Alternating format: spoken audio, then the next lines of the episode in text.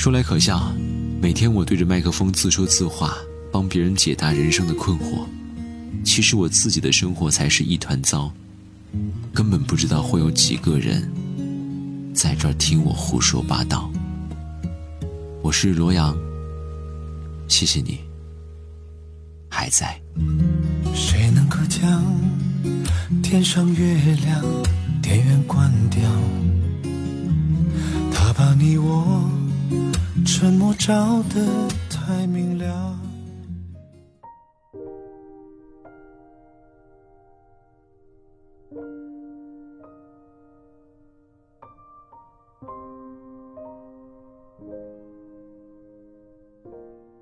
罗阳的秘制鸡汤，想把你暖到心房。嘿，你好，欢迎品尝今晚的秘制鸡汤。今晚的掌勺大厨叫做卢叔，文章名字叫《别让你的情绪》。拉低你的生活层次。美国社会心理学家费斯汀格曾经讲过一个故事：一个叫卡斯丁的人早上洗漱时，将自己的高档手表放在洗漱台边，妻子怕被水淋湿了，就顺手把表拿走放在餐桌上。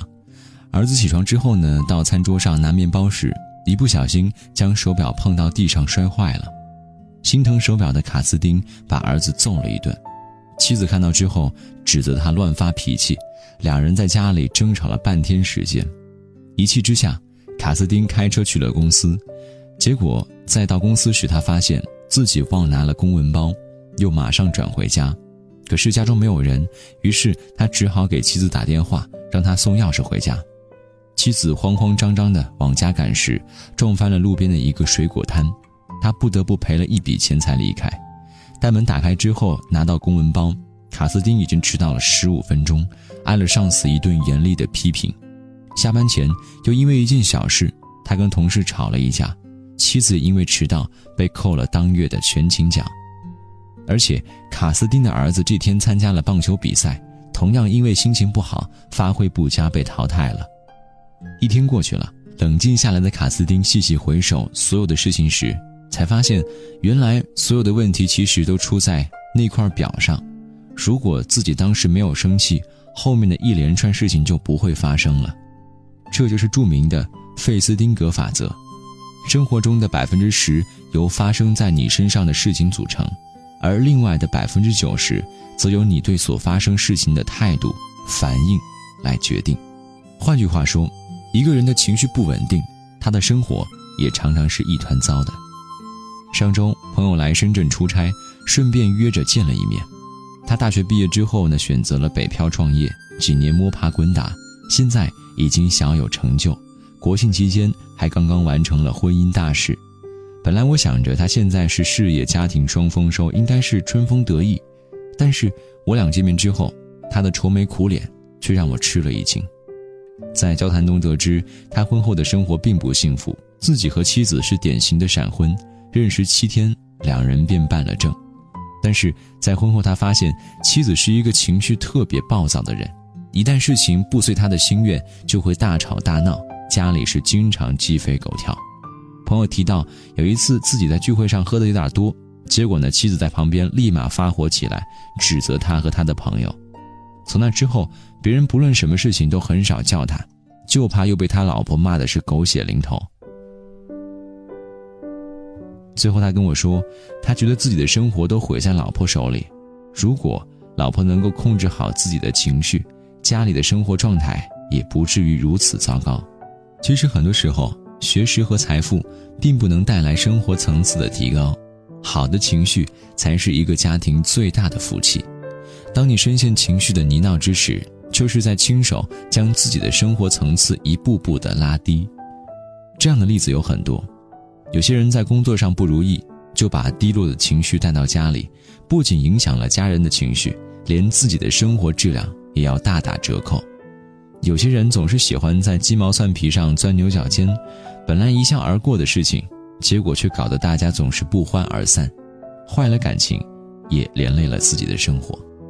真正懂生活的人，一定是有能力控制自己情绪的，因为任何生活的趣味，只有心平气和的人才能够体会。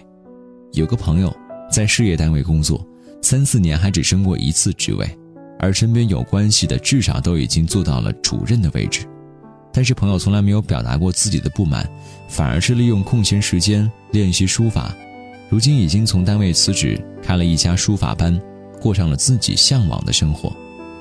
我还记得他曾经说过，与其不断的宣泄情绪，不如将这些时间花费在自己真正感兴趣的事情上，这样不但能从坏情绪里逃离出来，还能提升生活的品味。最近很流行讲“佛系青年”，指的是不争不抢。不求输赢的人生态度，有人觉得这是丧的表现，我倒觉得这种丧的行为很睿智，不为小事发脾气，恰恰是懂得控制好自己的情绪。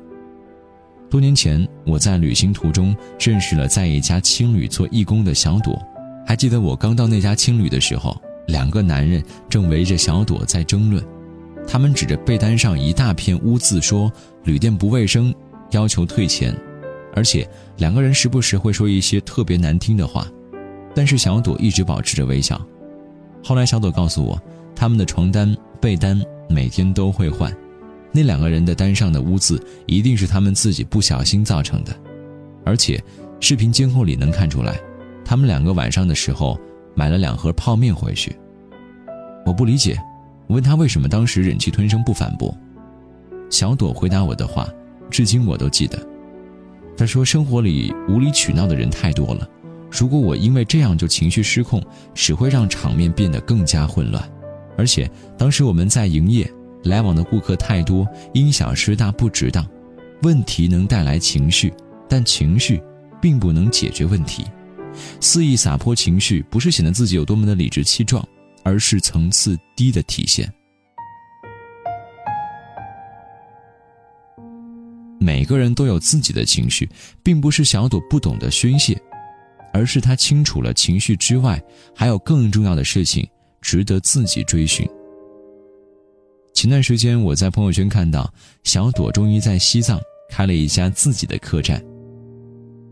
日本著名推理小说家东野圭吾在小说《恶意》中就曾经描述过一场由愤怒情绪带来的悲剧。畅销书作家日高邦彦在出国的前一晚。在家中被杀，警察在经过一连串的抽丝剥茧之后，确认了杀手的身份，就是日高邦彦的同窗好友，而杀害日高邦彦的唯一动机，竟然是，总之我就是看他不爽。这种嫉妒和愤怒的情绪，最终毁掉了两个家庭。类似的事情，生活中也屡见不鲜。前两年，在一家火锅店里，一位女顾客与服务员发生口角。之后，这名服务员一气之下将滚烫的热汤直接浇在了顾客身上，气出了，别人被害了，自己的生活也被毁了。不论怎样，这都是不理智的。曾经看过一句话：人不该活成一团情绪，如果被混乱的情绪控制了自己，那还有什么能力去控制你自己的人生呢？罗伯·怀特也曾说过。任何时候，一个人都不应该做自己情绪的奴隶，不应该使一切行动都受制于自己的情绪，而应该反过来控制情绪。不论境况有多么糟糕，你应该去努力支配你的环境，把自己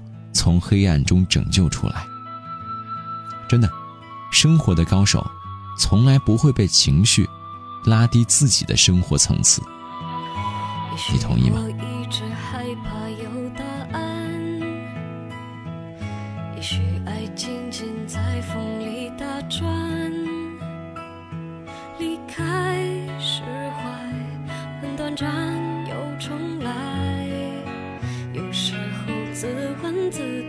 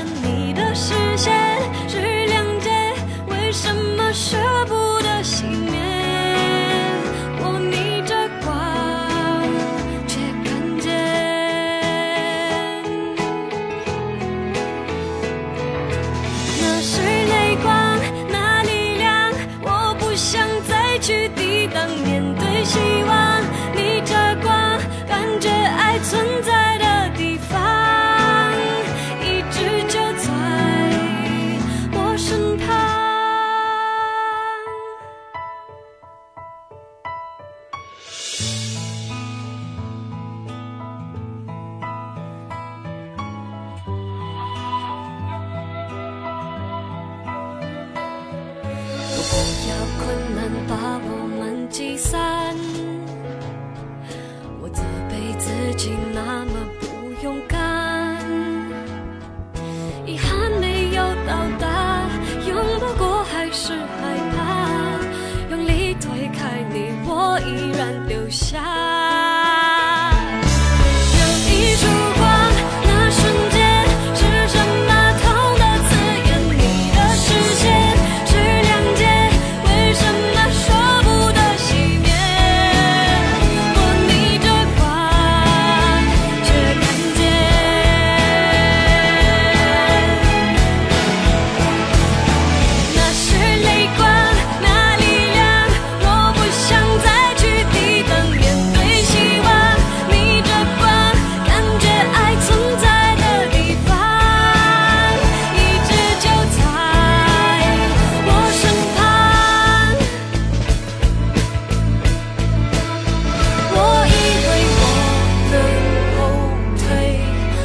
证明这